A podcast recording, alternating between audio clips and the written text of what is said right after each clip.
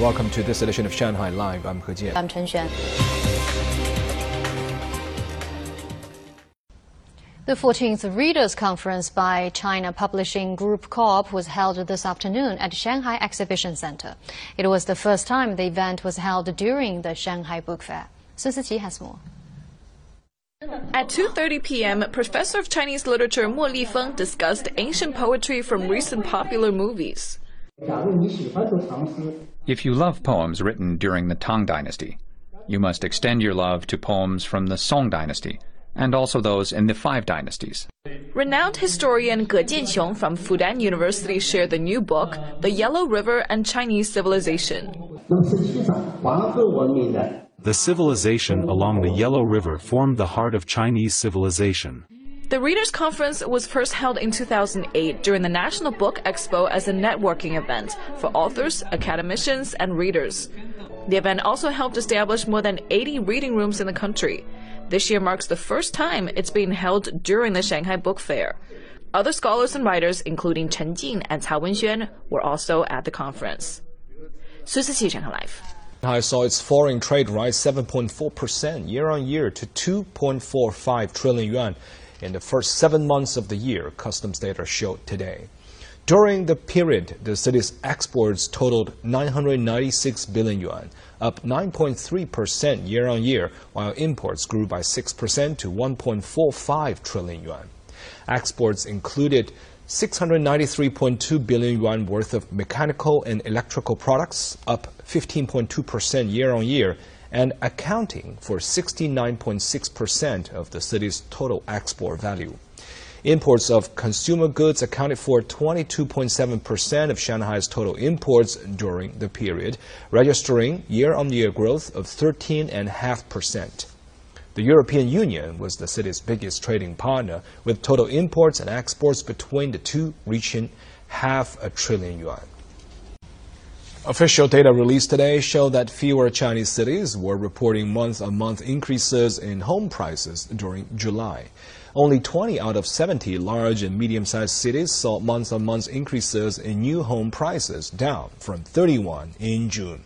Yesterday, China's central bank cut interest rates on two lending facilities that can affect home purchase loans as well as developers' financing. And some analysts are now predicting that the bank's one-year loan prime rate is also expected to drop this month, which could have an even bigger impact on the market.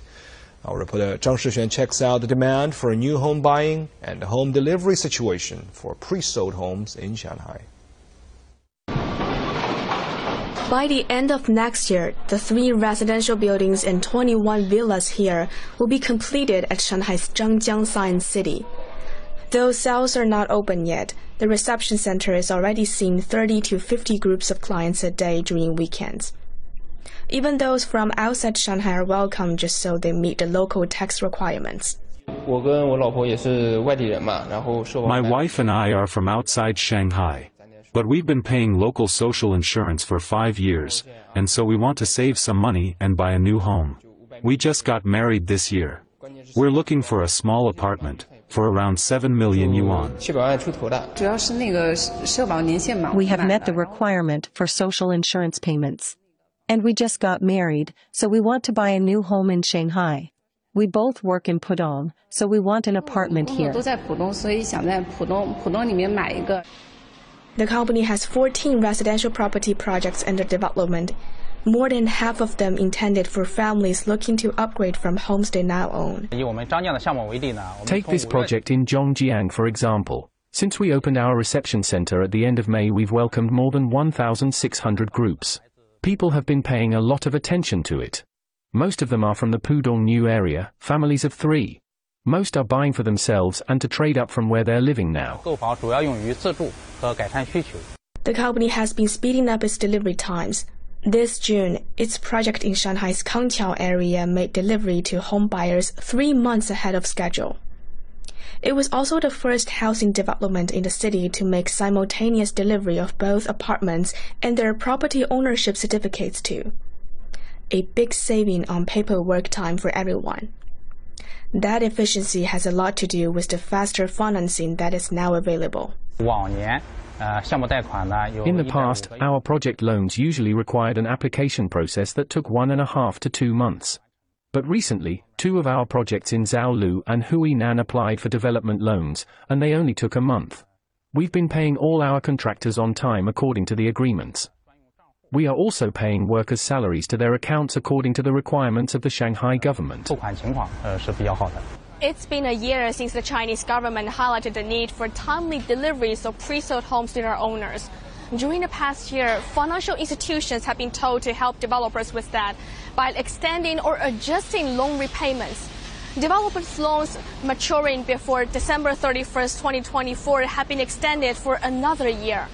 And this year, as the country's residential property market is undergoing some massive changes, such financial support is critical to helping the market hang on until hopefully the demand for home buying recovers. In the first half of the year, especially the second quarter, housing sales data didn't perform well. But in the second half of the year, with the series of new policies, we expect the market will gradually turn better. And when the sales data improves, the liquidity will help the on-time delivery of pre-sold homes. And then if financial institutions see better sales figures, they may be willing to lend more money to developers. The National Statistics Bureau last month released data showing that in the first half of this year, the completion area of residential properties rose almost 20% from a year ago. Zhang Shuxuan Money Talks.